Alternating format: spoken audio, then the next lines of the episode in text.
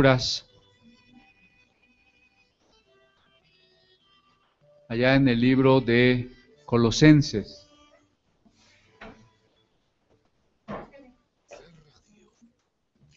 Colosenses capítulo 2.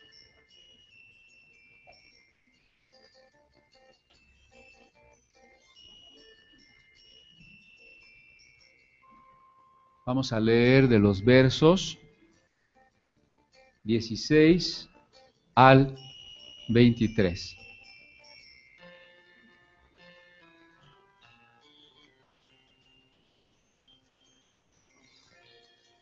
Por tanto, nadie os juzgue en comida o en bebida, o respecto a solemnidades o novilunio o sábados. Poquito diferente, ¿no? Lo que yo estoy leyendo y lo que está en la pantalla. No hay problema. Siempre es bueno que nos acostumbremos a las distintas traducciones de la Biblia y hacer las comparaciones. 17. Todo lo cual es sombra de las cosas venideras, pero la realidad es del Mesías. Nadie os prive del galardón, deleitándose en su humildad y en la adoración de los ángeles, alardeando por cosas que ha visto vanamente hinchado por su propia mente carnal. Ahí dice que no ha visto, ¿verdad? Aquí le, le faltó el no. Puede ser un...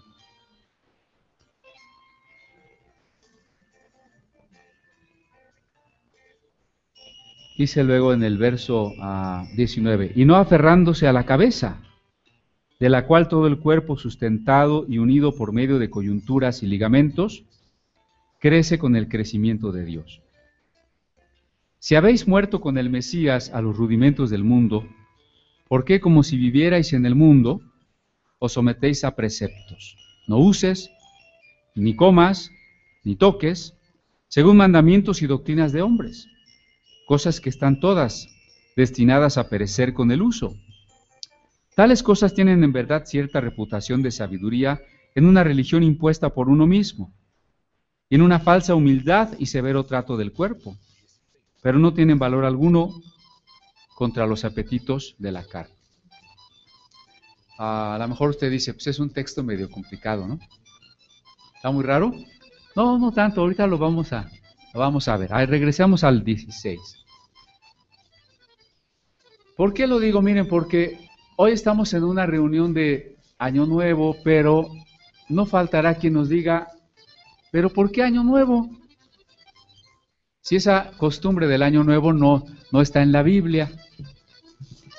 ¿Verdad que sí nos pueden decir eso? El, año nuevo no está en la Biblia. ¿Por qué celebras el año nuevo? Y con, con cierta razón, porque celebrar el principio del año, el primero de enero, si no me equivoco, obedece a una costumbre romana cuando se iba a celebrar el cumpleaños del emperador. Hagan de cuenta que el emperador cumplía años el primero de enero. Y entonces dijeron, bueno, pues el año va a empezar en el cumpleaños del emperador. Y entonces fue una fecha muy arbitraria en comparación con otras razones de por qué se inicia un año. Y entonces hasta la fecha nosotros así acostumbramos, de tal manera que nuestro año quedó desfasado. Por ejemplo, el año, el, perdón, el mes de febrero, ¿cuántos días tiene? 28, porque era el último mes del año. ¿Sí? Y ahora nos quedó así entre, entre todos los meses. Y, nos preguntaremos, ¿y por qué quedó más chiquito? Ahí está enero con 31, marzo con 30, ¿sí? El mes de septiembre. Si abreviamos la fecha, ¿qué número le damos al mes de septiembre? El 9, ¿no? El mes 9.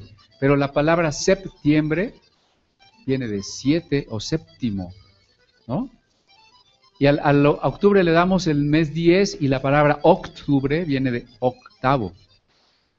Así a noviembre, que sería para nosotros el 11, viene de noveno. Y diciembre de décimo. ¿Sí ven cómo, cómo se nos quedó desfasado el año? Porque naturalmente el año no empezaba así, no empezaba el primero de enero. Bueno, el año puede empezar, así siendo muy, muy lógicos, cuando uno quiera. ¿No? Cuando uno quiera puede empezar el año. Nada más que los pueblos agrícolas se dieron cuenta que había como un ciclo del sol. Si ustedes se paran a veces temprano, fíjense por dónde sale el sol. ¿Sí?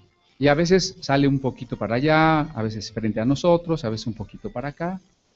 Toda esa gama de, de, puntos donde el sol aparece, la conocemos como el zodiaco. Depende de la época del año por donde lo vamos a ver salir. Y entonces nos damos cuenta que el sol cumple ciclos cada 365 días. Y entonces los pueblos agrícolas en su mayoría decidieron comenzar el año con el inicio de la primavera, o cuando menos de una manera muy cercana al equinoccio de primavera, que es el 21 de marzo. El equinoccio de primavera quiere decir que el día y la noche son iguales, mientras que en estos tiempos, ahorita, estos días, ¿qué es más larga, la noche o el día? la noche es más larga, ¿sí? Ya cuando acabemos el culto ya va a estar oscurito, ¿no? Si usted se para a trabajar temprano en enero, se va a ir a la escuela, todavía va a estar oscuro. Pero el 21 de marzo, la noche y el día son igualitos. Ese es el equinoccio de primavera. Y la mayoría de los pueblos decidieron comenzar su año allí, en ese día. Incluso los judíos. El año judío comienza con la primavera. Por supuesto que esto es una convención humana, no es una convención divina. Fíjense, ¿por qué lo digo, no? Parece obvio, pero es importante. Es una convención humana porque eso que les digo que el sol sale por aquí o por allá o que se tarda 365 días para volver al mismo punto, es aparente, porque lo que se mueve es la tierra. ¿sí? Entonces, cuando nosotros decimos que en 365 giros de la Tierra el Sol vuelve a estar en el mismo punto, es solo para nosotros, pero no para los marcianos, ni para los de Júpiter, ni para los de... Sí, ustedes me van a decir, ahí no vive nadie. Bueno, aunque no viva nadie, los días y las semanas y los años de otros planetas no tienen nada que ver con nuestros años y semanas. Por eso digo que es algo totalmente humano, basado en la apariencia del Sol. Por supuesto, en la observación de las estaciones, que si se dan las cosechas, que si cae la nieve, que si hay que recoger, que si hay que sembrar. Y por eso dice en Génesis, Dios puso en el cielo las dos lumbreras, la lumbrera mayor y la lumbrera menor, para que se midiesen los días, los meses, las estaciones y los años. Pero todo eso es la percepción de los escribas y por tanto es la percepción meramente humana de cómo nos regimos por la apariencia del sol. Pero la verdad es que nosotros, si queremos contar el año de una manera muy exacta, no lo contamos por el sol. ¿Ustedes saben cómo contamos el año? Si queremos con segundos y toda la cosa. Pues por las estrellas.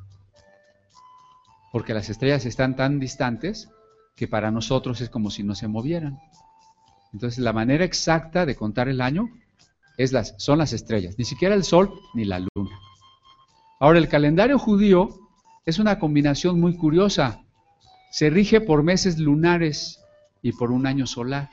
O sea, hace una combinación entre sus observaciones de la posición de la luna y la posición del sol. Por ejemplo, aquí dice, con respecto de días de fiesta o de luna nueva. Recuerden sus, sus clases de primaria. ¿Qué era la luna nueva? La, la luna tenía cuatro fases, ¿no? ¿Cuáles eran? La luna llena, el cuarto menguante, el cuarto creciente y...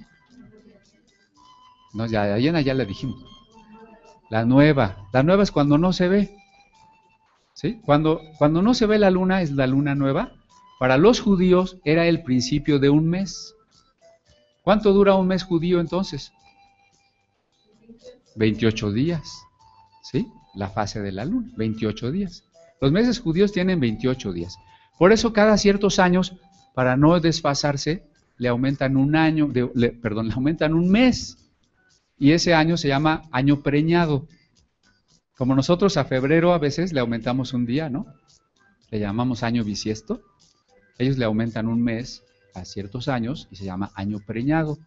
Porque sus meses solo tienen 28 días. ¿Por qué? Se rigen por las fases de la luna. Y entonces los judíos empezaron a tener muchas fiestas. Por ejemplo, la fiesta de la Pascua, para recordar la salida de Egipto. La fiesta del Pentecostés, para recordar eh, el levantamiento de trigo y la cebada. La fiesta de las cabañas, para recoger los frutos de los árboles. La fiesta de el Purim, para recordar que Dios los salvó en la época de la reina Esther. La fiesta de Hanukkah, para recordar que Dios eh, los salvó de los griegos en el tiempo de los macabeos, cuando el aceite del candelero en el templo no se acabó, aunque los sacerdotes no estaban allí para cambiarlo. La fiesta de los panes sin levadura, la fiesta del día del perdón, la fiesta de las trompetas, todos los sábados, cada séptimo día, la fiesta del jubileo cada siete años y cada cincuenta años, etcétera. Un montón de fiestas. ¿sí? Ahora, ¿cuál es el problema? ¿O por qué quise tocar este punto? Porque a veces nosotros también nos dejamos guiar la vida o incluso condicionar la vida por ciertas fiestas y por ciertas fechas. ¿Quién se sintió presionado a dar regalos el 24 de diciembre? A ver, sea sincero. ¿Quién se, ¿Quién se siente presionado a dar regalos el 10 de mayo? Y el día de la secretaria, y el día de la amistad, y el día del compadre, y etcétera, etcétera, ¿verdad? Entre fiestas civiles, fiestas sociales, fiestas religiosas, se nos llena el año. Y noten ustedes que hoy está resurgiendo mucho la idea legalista de los judaizantes, es decir, suponer que los cristianos, para ser más bíblicos, tendríamos que celebrar las fiestas judías. Yo espero que este año tengamos una representación de Pascua. ¿Sí? Pero fíjese cómo dije, representación. No que vamos a celebrar la Pascua. Si la fuéramos a celebrar, tendríamos que matar un borrego y todas esas cosas. No es necesario porque Cristo ya vino.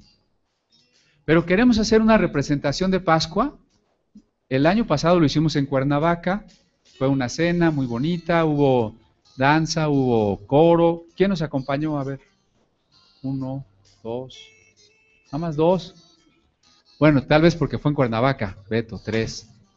Este año lo vamos a hacer aquí, yo creo que en un teatro de por aquí cerquita de la, de la San Rafael. No va a ser cena, pero va a ser toda una función de danza representando la Pascua. Váyase preparando, ayúdenos a vender boletos, porque así los vamos a vender. Hay que llenar el teatro. Pero eso no significa, eso no significa que tengamos que celebrar las fiestas. ¿Sí? Usted está invitado, ¿usted le gustaría participar en la danza y en, la representación teatral? Puede ser hombre, a lo mejor usted la hace de Faraón, la hace de Moisés, la ¿sí? De esclavo. ¿Quién quiere, ¿Quién quiere participar? Hombres o mujeres. A ver, alcen su mano para que de una vez los tomemos en cuenta. ¿Sí? Dos, tres, la chiquita también. ¿Eh? Ok. Pero usted se ha encontrado con alguna persona que le diga, bueno, es que si tú no guardas el sábado, no te vas a salvar. Es que si tú no guardas el sábado, tú eres parte de la gran Babilonia. ¿Le han dicho alguna vez algo así? A ver, ¿a quién le han dicho algo así? Uno, dos, tres, cuatro. Ok. Bueno, esa es, esa es la idea que muchos tienen, ¿no? Si no celebras las fiestas, si no guardas el sábado, es que no estás cumpliendo la palabra de Dios. Porque si Dios puso sus fiestas, su tiempo, sus ordenanzas, entonces tú las tienes que cumplir. Y muchas personas empiezan a, cargar eso. Digo a cargar porque Jesús decía que los fariseos ponían sobre las personas cargas muy pesadas.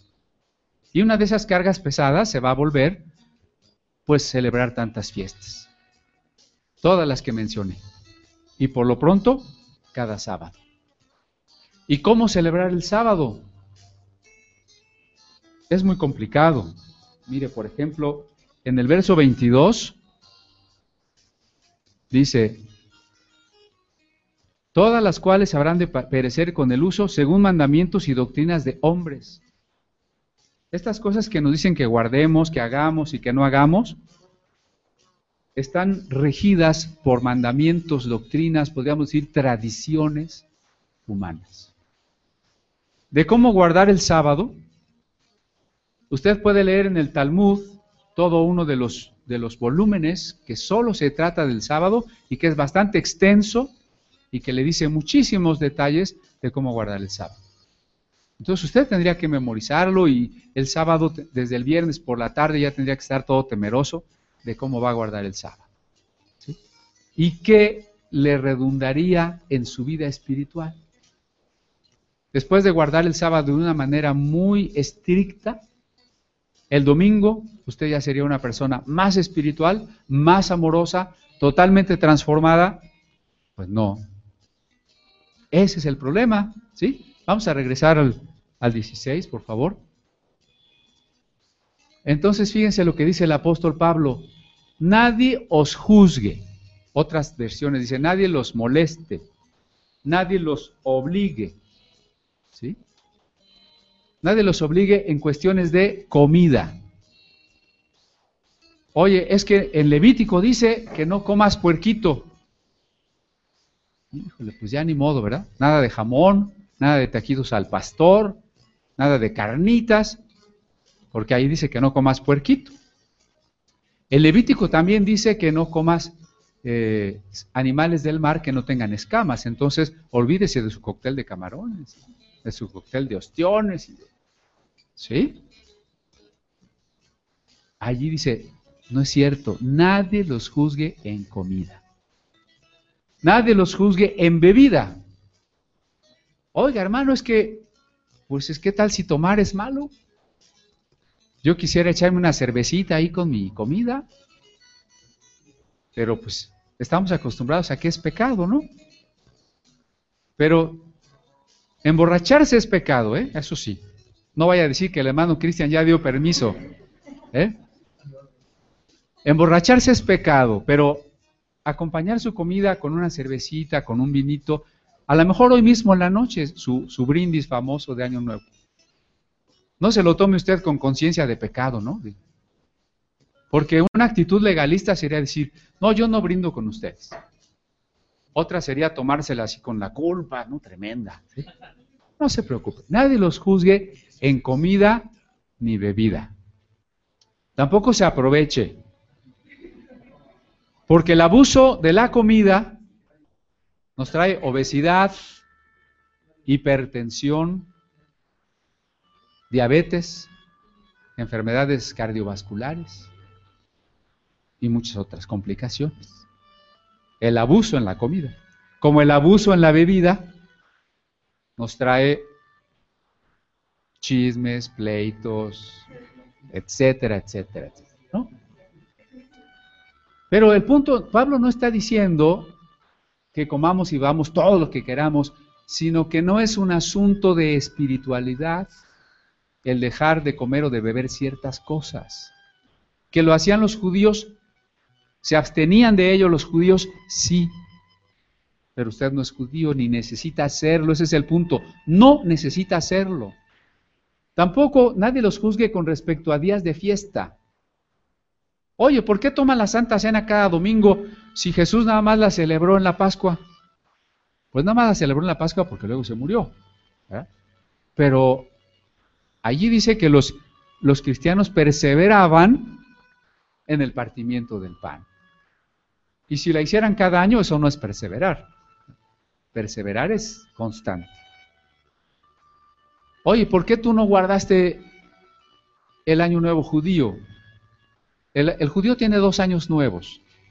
El religioso, que está estipulado ya en el libro de Éxodo, que es nuestro 21 de marzo, más o menos. Y el año nuevo civil, que es un invento de los rabinos de la Edad Media. Según ellos hicieron cuentas, ya ven que en Génesis dice que Adán vivió tantos años y tuvo un hijo y luego se murió y su hijo vivió tantos años y así. Entonces ellos sacaron las cuentas y dijeron que el mundo se había creado, por ejemplo, para nosotros 2013, el año judío es 5777, una cosa así. Eso quiere decir que para los judíos supuestamente el mundo se creó hace 5700 años. Pero además se creó algo así como un 30 de septiembre, que es el equivalente de su Rosh Hashanah, de su año nuevo judío. Eso es un cálculo medieval por supuesto, bastante mal hecho, ¿no? ¿Usted cree que podemos saber que Dios hizo el mundo a fines de septiembre? ¿Usted cree que el mundo y el planeta tienen de existir 5.700 años? Por supuesto que no. Ninguna de esas cosas es real. Por eso nadie los juzgue respecto a días de fiesta. Luna nueva dijimos que era el principio de un mes y por extensión podríamos hablar de ahí, del principio de un año o de sábados. Quizá esto es una de las cosas más discutidas, ¿no? Es que tú tienes que guardar el sábado. ¿Qué estamos olvidando? ¿O qué estaría, si yo por ejemplo les dijera, hermanos, ustedes tienen que guardar el sábado, ¿qué estaría olvidando? Lo que dice el 17. Son. A ver, léalo conmigo. Sombra. Sombra. ¿Qué quiere decir sombra? Que no era la realidad. ¿Sí? Que no era la realidad. Sombra de lo porvenir quiere decir que era un anuncio, una señal de lo que valía más, que estaba por venir. Entonces, ¿qué es lo que estaba por venir? Cristo. El sábado entonces era una sombra, las fiestas eran una sombra, la comida era una sombra. Si usted se regresa a querer cumplir el Deuteronomio y el Levítico y esas cosas, pues quiere decir que no ha entendido que la ley y los profetas apuntaban hacia Cristo. Pero si eran una sombra, si entendemos que eran una sombra, por ejemplo, dice en la fiesta de los panes sin levadura que no se debería de comer levadura. ¿Qué representa la levadura? El pecado. ¿Por qué? Porque usted le pone una poquita y se expande y se multiplica. Si usted le, deja, le dice a Dios, Dios yo sí te entrego mi vida, pero esta área no te la entrego. En esto dame chance. Ya lo vi que ya, ya le cayó la piedrada, ¿verdad? ¿Sí o no? Señor, sí te entrego, yo te amo, te pido perdón, de, pero mira, en esto, en esto, despuesito. ¿O no? Sóbese, hermano, se vale. Pues lo que va a pasar es que eso es como levadura, es como levadura que se va a multiplicar y nos va a traer muchas consecuencias en la vida. Entonces, la fiesta de los panes sin levadura es un es una sombra, un ejemplo de una vida que debemos de llevar sin pecado. La fiesta de la Pascua es una sombra de que un cordero moriría para mostrarnos el perdón divino. Cuando Cristo murió nos mostró cuánto nos amaba Dios y el perdón que nos ofrecía. El sábado, el sábado también es una figura. ¿Qué representa el sábado? Descanso. Cuando usted le ha entregado su vida a Cristo y sabe que por gracia Dios le ha recibido, le ha perdonado, usted descansa. Usted ya no tiene que trabajar por su salvación. Sí tiene que trabajar, por supuesto, pero no por su salvación. Es diferente trabajar descansando que trabajar afanoso y preocupado. Imagínese que en su trabajo, toda la quincena usted tiene que trabajar muy duro, pero de antemano sabe que tal vez no le paguen. ¿Cómo trabajaría usted? Con pocas ganas. Ahora, al revés, usted sabe que al llegar la quincena le van a pagar lo que es justo y además le van a dar un dineral de regalo. ¿Cómo trabajaría usted? Con mucho gusto, ¿no? Así es el sábado. El sábado es una vida donde yo vivo para Dios, pero no porque quiero alcanzar la salvación, sino porque ya me la ha dado Dios, porque es el regalo de Dios que me dio en Cristo. Cuando Cristo murió, cuando Cristo resucitó, ya me estaba dando Dios el regalo de la salvación. Entonces hoy yo vivo la vida cristiana, trabajo, enfrento tentaciones, sabiendo que ya estoy salvado, que ya estoy perdonado, y no en la duda de quién sabe. Y no en, tratando de esforzarme para ver si me gano, para ver si merezco la salvación. No. El sábado representa el reposo, el reposo en Cristo. También los, los pueblos no judíos, los pueblos paganos, tienen sus fiestas. Aquí en México, gran parte de la razón por la que los cristianos son perseguidos en Chiapas, Guerrero, eh, Oaxaca y esta última nota que subí en la semana sobre Michoacán. ¿Cuál es el problema? Que los grupos indígenas quieren celebrar sus fiestas religiosas los hermanos no quieren participar porque ellos no son de esa religión. Y entonces los meten a la cárcel, les quitan sus casas, los expulsan y todo eso, ¿no? Por las fiestas. Porque el hombre tiene una necesidad de la fiesta.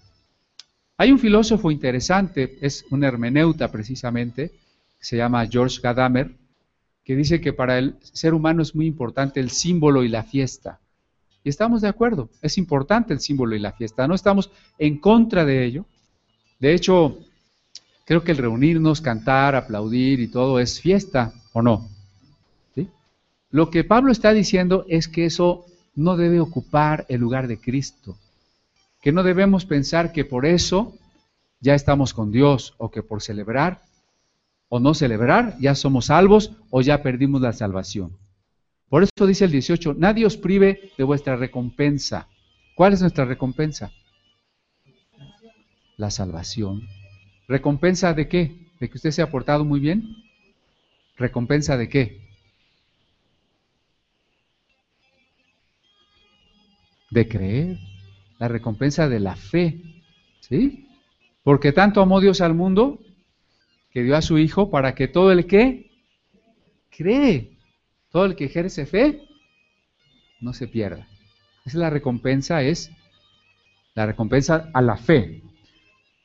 Alguien nos quiere quitar nuestra recompensa.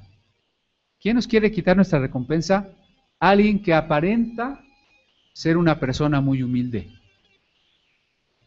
Y que también nos viene a hablar de ángeles. También es otro tema que está de moda, ¿no? O sea, en las iglesias y en los canales cristianos de televisión y en los programas de radio y en los libros de las librerías cristianas, etcétera, etcétera, son temas de moda. Los ángeles, los demonios, la guerra espiritual, eh, los símbolos judíos, las fiestas judías, el hebreo y no sé cuánta cosa. Entremetiéndose en lo que no ha visto. Nos hablan de esas cosas como si ya las hubieran visto. Por ahí hay una profetisa que dice que ella ya, se salió de su cuerpo, ya con su alma ya fue a visitar las regiones de muerte y a liberar unas almas de sus familiares que estaban allí. ¿Usted se imagina? En primer lugar, está hablando de cosas que no ha visto porque ni existen. Y se está poniendo en el lugar de Cristo porque Cristo vino a libertarnos. Ahora resulta que yo tengo que ir en un viaje astral, tipo yoga, ¿no? ¿A libertar a quién? Yo no soy Cristo, ¿sí? ¿Y cuál es el problema? En el fondo, vanamente hinchado por su propia mente carnal. Fíjense el contraste. Afecta o parece humilde, pero ¿cuál es el problema? Que está envanecido, ¿no? Parece humilde, pero está envanecido. Parece que sabe de cosas muy espirituales, pero su mente es carnal. ¿Y cómo lo vamos a saber? Lo vamos a saber porque cualquier cosa que nos quieran enseñar la tenemos que juzgar con dos parámetros fundamentales. Uno, ¿cómo lo puedo analizar desde Cristo, desde la obra de Cristo? Si yo, por ejemplo, le dijera, hermano, venga, voy a orar por usted para sacarle una maldición ancestral, usted tendría que, pensar, ¿cómo veo eso desde la obra de Cristo? ¿Será que yo ya soy cristiano? Cristo ya murió por mí, ya resucitó por mí, ya me dio el Espíritu Santo y de todas maneras yo ando cargando una maldición ancestral. Dígame si eso es posible. Pues no es posible. Pues yo tengo que ver cómo afecta la obra de Cristo, qué me dice de la persona de Cristo. Cualquier doctrina que haga más pequeño a Cristo está equivocada. ¿Sí me explicó? Cualquier, cualquier doctrina. Mire, y la otra, que está muy relacionada. ¿Encuentro en la Biblia un ejemplo o un consejo en ese sentido? O sea, por, por, ejemplo, en este caso que les di, encuentro el ejemplo de que alguien en su alma se salió de su cuerpo y se fue a las regiones de muerte y sacó a alguien de allí. ¿Lo hizo Pablo? ¿Lo hizo Jesús? Claro que no. O, eh, eh, juzgar desde Cristo, ¿no? Hablando del sábado y de esas cosas. Si Cristo vino a libertarnos de la ley, si Cristo vino a cumplir la ley, entonces el sábado ha llegado a su plenitud, a su cumplimiento. No se queda en una sombra, no se queda en algo físico, sino que tiene que ser algo espiritual. Y ese algo espiritual es el reposo de la gracia. En el verso 19 dice que el problema del que tiene una mente carnal es que no haciéndose, o sea, no tomándose de la cabeza. ¿Quién es la cabeza? Por eso les digo que todo lo tenemos que juzgar desde Cristo, desde la divinidad de Cristo. ¿Por qué no le pedimos algo a San Judas Tadeo? A ver, dígame. Ahora el 28 de diciembre ya pasó, ¿verdad? Fue la fiesta de San Judas. ¿Por qué no le pedimos? Pues no le pedimos porque, aunque Judas existió, Judas existió, ¿no? Y fue un discípulo de Cristo. Y hasta escribió una carta del Nuevo Testamento. Sin embargo, su personaje se revolvió con otro Judas del siglo IV. Pero el problema es, a ver, si Judas ya se murió, fue un apóstol de Cristo, sí, pero ya se murió. Si yo le pidiera algo ahorita, ¿cómo explico que una persona muerta me puede escuchar? ¿Y cómo explico que si yo le pido aquí y otro allá y otro allá y otro allá, nos oiga a todos? ¿Y cómo explico que donde quiera que esté su imagen tendría que estar él para cuidarme? ¿Qué le estaría yo atribuyendo? Omnipresencia, omnisciencia, omnipotencia, y lo estaría convirtiendo en qué? En Dios. Pero ahora véanlo al revés. Si la Biblia nos enseña a orarle a Cristo, Si la Biblia nos enseña que donde quiera que estemos, Él está en medio de nosotros. Si dice que todo lo que le pidamos Él lo hará, entonces ¿cuáles son los atributos de Cristo? Omnipresencia, omnisciencia, omnipotencia. ¿Sí ve la diferencia? Entonces por eso tenemos que asirnos, en palabra corriente, agarrarnos de la cabeza, porque nosotros que somos el cuerpo, vamos a ser nutridos y enlazados por los ligamentos si nos mantenemos unidos al cuerpo. Usted necesita unirse al cuerpo. El año tiene 52 domingos, el 2014 traerá 52 domingos. De los 52 domingos del 2013, ¿cuántos de esos domingos vino usted al culto?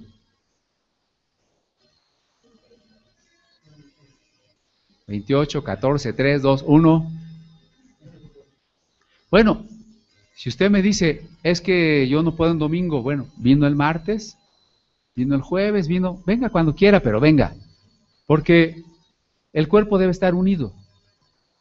La primera, el primer riesgo que usted va a tener es si no está unido al cuerpo. En el momento en que alguna parte de su cuerpo se desune, se muere. Mire, rebánese un dedo. ¿Qué le va a pasar a ese pedazo de dedo? se muere. Usted no se debe separar del cuerpo. Recuerde que los cazadores, como los leones, van detrás de quién. Estaba viendo un video esta semana, ¿no? Un león ya había atrapado a un este búfalo débil y entonces llegó otro, ¿verdad? Y le dio una jornada que lo mandó como a dos metros de distancia y luego lo, volvió a agarrar. No, pues pobre león. Si usted está en el rebaño, le pegamos al, león, usted sabe quién es el que, aparenta ser un león, ¿no? Pero si usted se separa del rebaño, entonces el león viene sobre usted y se lo, se lo come, ¿no? Y ya cuando yo le, hable a alguno, hermano, pues ¿cómo está? No, hermano, pues que yo ya ni creo. Ah, pues ya se lo comió el león. Entonces, no se separe, porque el cuerpo debe estar junto y debe estar nutrido. ¿Cuántos de estos 365 días del año dejamos de comer? Al contrario, usted me va a decir, no hermano, son 365 días y un cuarto y hasta en ese cuarto yo ya comí. ¿Sí? Pero espiritualmente también debemos estar nutridos, enlazados unos a otros por las coyunturas. Otro texto de Efesios nos explica cuáles son los ligamentos y coyunturas. ¿Quién lo recuerda? ¿Cuáles son? El amor, el amor. ¿Por qué tendría que estar usted aquí? ¿Por qué nos decimos hermanos? ¿Por qué hay ese nexo, ese afecto hacia el otro que está ahí a su lado? Es el amor. ¿Le preocuparía que Claudia ya no viniera? ¿Sí? ¿Le preocuparía que Ulises se apartara del camino? ¿Y quién es Ulises?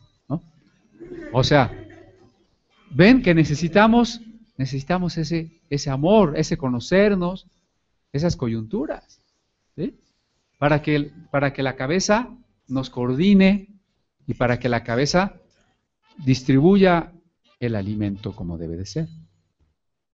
En el 20 vamos. Si habéis muerto con Cristo, en cuanto a los rudimentos del mundo. ¿Cuáles son los rudimentos del mundo? Déjenme ponerlo en una frase contemporánea. La exterioridad de la religión. La exterioridad de la religión. Hay iglesias donde si yo voy a predicar y no llevo corbata, o no me dejan predicar o me critican tremendamente.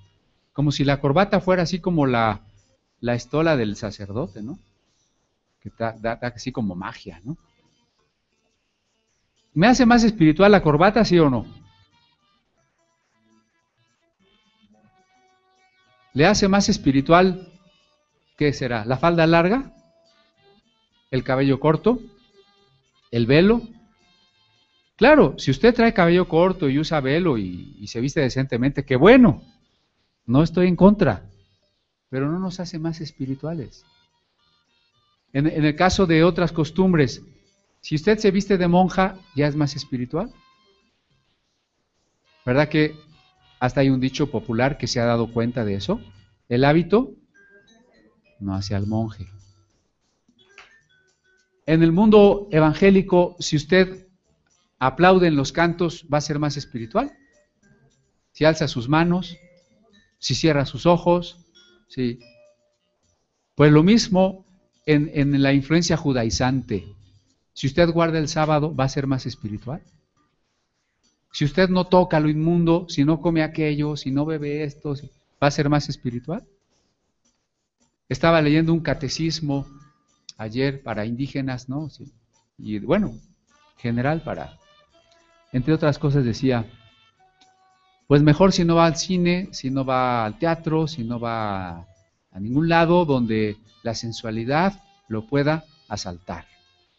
Entonces era como si que yo no vaya o que yo no haga pudiera darme una naturaleza espiritual. O, a ver, yo le pregunto, si usted ayuna mucho, ¿se volverá espiritual? A ver, ahí sí se quedaron dudando. Si ayuna mucho, ¿no se va a volver espiritual? Pues no, no, no se va a volver espiritual, ¿no? porque, porque ser espiritual es una entrega a Cristo, es entregarme completamente a Él es una relación interior, no es una relación de lo exterior. Es una relación espiritual, no es una relación de las cosas físicas. Cuando dice rudimentos del mundo se refiere a lo físico, a lo exterior. Por eso dice la pregunta, ¿no? Si ustedes ya se murieron con Cristo a lo físico, a lo del mundo, ¿por qué? Como si vivieseis en el mundo, os sometéis a ordenanzas tales como no toques, no gustes, no manejes. Las que sean, ¿eh? Póngale ahí usted las que quiera. No es que tú debes de ayunar más, no es que tú debes de guardar el sábado, no es que tú debes de guardar tal fiesta, es que tú no debes de ir al cine, porque dice, bienaventurado el que no se ha sentado en silla de escarnecedores. Ese es el verso que se usa para no ir al cine. Conclusión, en el metro ni se vaya usted a sentar. ¿Quién sabe quién se habrá sentado ahí? ¿No? no vayas al teatro, no tomes esto, no veas la tele, no, no. Todo eso, todo eso se va a acabar con el uso. Que si la kipá, que si la, que si el shofar, que si el manto de oraciones, que si, todo eso no sirve de nada. Vamos, vamos bajando al 23. Todo eso se, se perece con el uso, ¿no? Son mandamientos y doctrinas de hombre. Tales cosas tienen a la verdad cierta apariencia de sabiduría en adoración voluntaria. ¿Usted quiere ayunar? Pues es algo voluntario. Hágalo. Va a tratar a su cuerpo duramente. ¿No? ¿Usted quiere siempre andar bien arregladito? Pues qué bueno, pero es duro trato del cuerpo. Pero no lo va a hacer más espiritual. ¿Sí me explico? A veces pensamos que, y sobre todo el legalista, ¿no? Piensa que ese ser perfeccionista lo hace una buena persona. No se crea. ¿Cómo creen ustedes que se vistan las eh, muchas de las personas más millonarias del mundo? Es muy decente, bien. No, no muy decentemente. Lo mejor de lo mejor. ¿Qué tan espirituales son? Pues son, de los más malvados, porque de ellos depende la pobreza del mundo, ¿no? De millones de gentes. En los tiempos de Al Capone, ¿cómo se vestían los, los mafiosos? ¿Eh? De traje y corbata, ¿no? ¿Sí? Entonces, esas cosas, fíjense cómo dice que importante, no tienen ningún valor para la satisfacción de la carne, es decir, para controlar a la naturaleza pecaminosa. Las cosas que puedan ser rituales no tienen ningún valor contra la naturaleza pecaminosa. Sí pueden llegar a ser importantes, como lo, puede ser vamos a celebrar el Año Nuevo y la Navidad y lo que usted quiera. Pero, ¿nos puede convertir eso en más espirituales? No, por supuesto que no. No tiene poder sobre la carne. Trata duramente al cuerpo, pero nada más. ¿Sí? Se trata de otra cosa. Se trata de una verdadera entrega a Cristo. Voy a terminar comentando ahora cuál es el contraste con el concepto cristiano. En el concepto cristiano puede haber fiestas o no haberlas. No se trata, precisamente porque el cristianismo no se trata de reglas. Esta cuestión, a ver, bajemos tantito, Dani, por favor. Bajemos tantito a donde dice no gustes, no tomes, no manejes. Ahí está.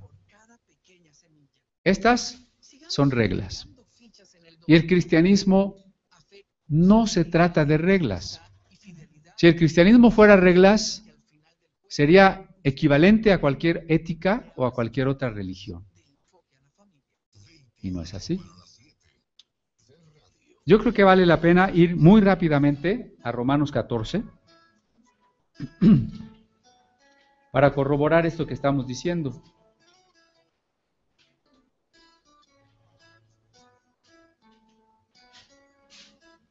Versículo 5.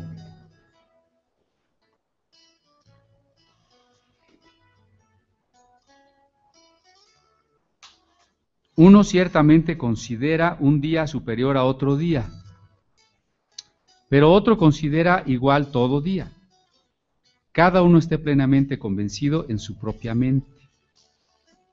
El que tiene en estima el día lo tiene en estima para el Señor, el que come, come para el Señor porque da gracias a Dios y el que no come para el Señor no come y da gracias a Dios. Entonces, si, alguien quiere tener días especiales y comidas especiales, fiestas especiales, está bien.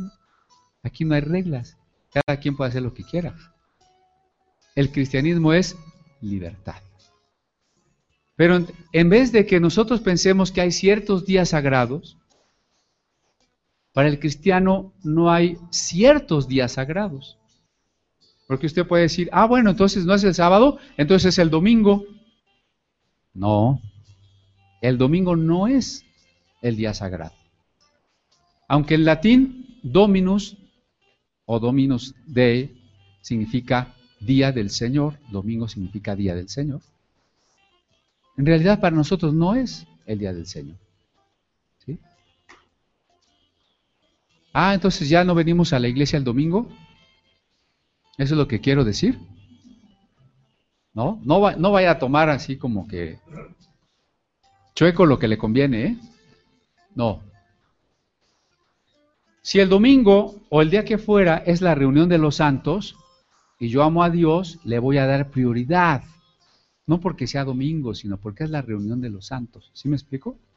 Si yo digo, ah, pues como ya dijeron que el domingo es igual a cualquier día, me quedo a ver el food, ¿no?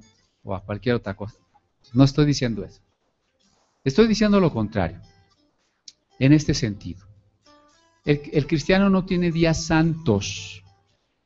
Ni jueves santo, ni viernes santo, ni sábado como día de reposo, ni domingo de día del Señor, ni Navidad, ni... Oiga, hermano, ¿no está usted medio exagerando? ¿Por qué el cristiano no tiene días santos? Porque todos los días son de Cristo. Porque el cristianismo consiste en otra cosa, en invocar a Jesús como mi Señor. Sí, Salvador, pero más veces dice el Nuevo Testamento Señor, o sea, gobernante, dueño. Ser cristiano, insisto, consiste en invocar, ayúdenme, ser cristiano consiste en invocar a Jesús como mi Señor. Y si es mi Señor, ¿cuándo es mi Señor? Todos los días. A ver, si por ejemplo usted es papá o mamá y tiene su hijo de meses o de días o de meses, y usted dice, bueno, hoy no es su cumpleaños, hoy no es día del niño, así que hoy no le doy de comer. Hoy me desentiendo. ¿Lo puede hacer así usted? ¿No es una relación constante? ¿No es una relación de amor? Cristo ha venido a santificar al creyente. ¿Por qué la vida no, nos llama nada más creyentes, cristianos o hermanos? Sobre todo nos llama santos. ¿Por, qué nos llama santos si no nos hemos portado tan bien? O dígame, si usted ya es digno de que le pongamos su foto y una veladora y le pidamos cosas. No, entonces ¿por qué nos llama santos la Biblia? Porque hemos sido santificados para Dios. Eso quiere decir que todo nosotros, nuestro tiempo, todo lo que somos es de Él. ¿Cristo será mi Señor los domingos nada más? ¿Puede ser mi Señor solo los domingos? ¿O solo el sábado? ¿Cuándo va a ser Cristo mi Señor? Todos los días. ¿Solo en la iglesia, en el templo, en el edificio? ¿En dónde? ¿Cristo va a ser mi Señor en mi trabajo? ¿En mi escuela? ¿En mi casa? ¿En mis diversiones? Ahora sí, ¿eh? Es, efectivamente, el cristianismo es entender que yo me rendí a Cristo y Cristo es mi Señor de todas las cosas. Si alguna fiesta, alguna costumbre me agrada o creo que debe hacerse, hágalo. Pero la verdadera relación con Dios es en Cristo. La verdadera espiritualidad es rendirse a Cristo. Todo lo demás no tiene poder alguno para controlar la naturaleza pecaminosa. Solo el Espíritu Santo en nosotros. ¿Verdad? Entonces, conclusión. En el 2014, nuestra meta, todo el mundo se hace propósitos, ¿no? Ahora sí voy a, enflacar, ¿no? Ahora sí voy a hacer la dieta, ahora sí voy a hacer ejercicio, ahora sí voy a leer la Biblia. Hágase una, una meta fundamental. Que Cristo sea mi Señor. Nada más. Que Cristo sea mi Señor. ¿Pero de qué va a ser mi Señor? Pues de todo. ¿Sí? Y, y eso Él mismo me va a mover, pues, a alimentarme de su palabra, a buscarlo, a desearlo, a mantenerme bien unido en el cuerpo. ¿Se acuerda del otro texto? Bien unidos en el cuerpo. Vamos a terminar cantando aquí en Romanos 14, 8. Cuando dice que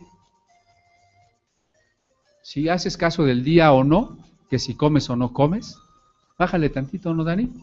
Ponle del 6 al 8, por favor. Acuérdese, si hace caso del día o no lo hace, si come o no come, es para Dios. Porque ninguno vive para sí y ninguno muere para sí. Para el Señor vivimos y para el Señor morimos. ¿Por qué?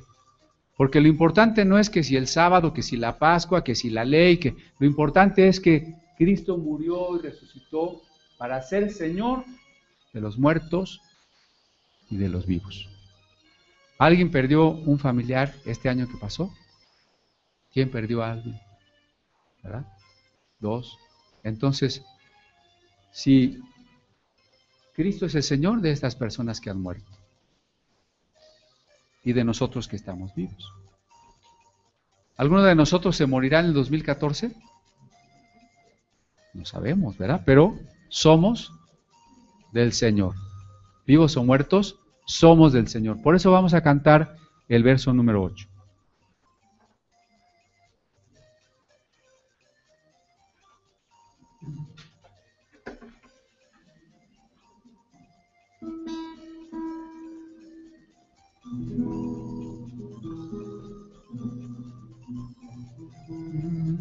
Que si vivimos, para el Señor vivimos,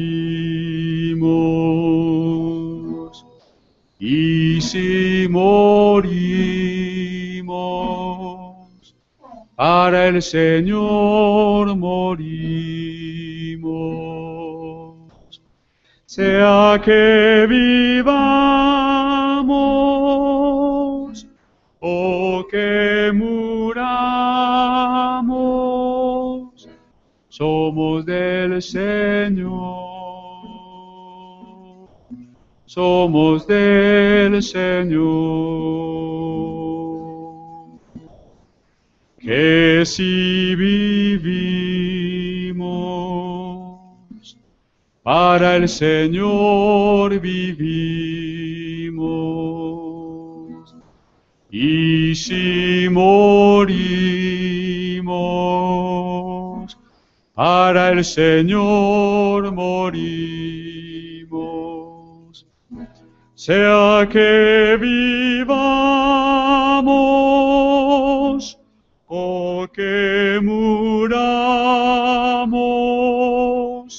somos del Señor.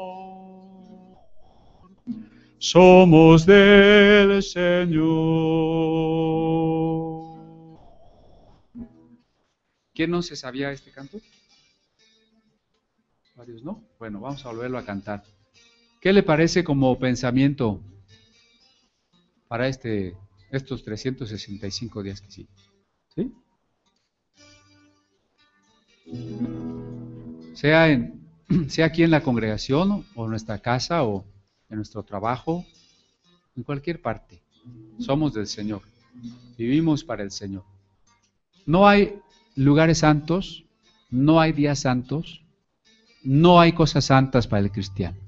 Eso era en el judaísmo. En el cristianismo todos los días son santos, todos los lugares son santos, todas las cosas son santas, porque yo soy santo. Que si vivimos, para el Señor vivimos, y si morimos, para el Señor morimos,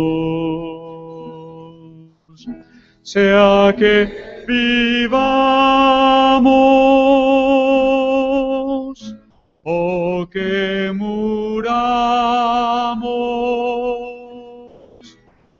somos del Señor, somos del Señor. Que si vivimos, para el Señor vivimos. Y si morimos, para el Señor morimos. Sea que vivamos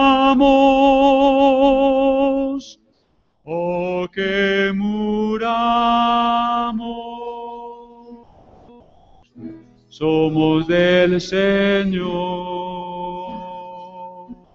somos del Señor.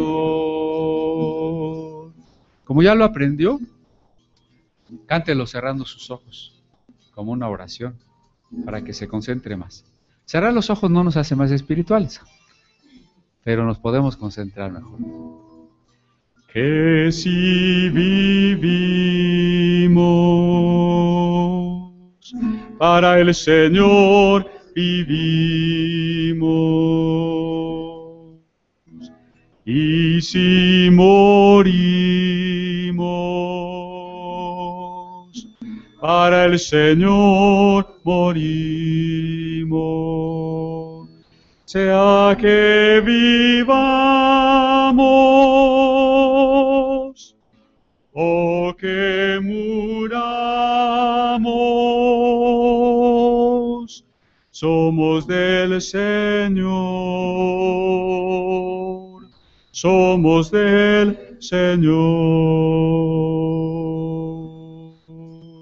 somos del Señor, somos del Señor.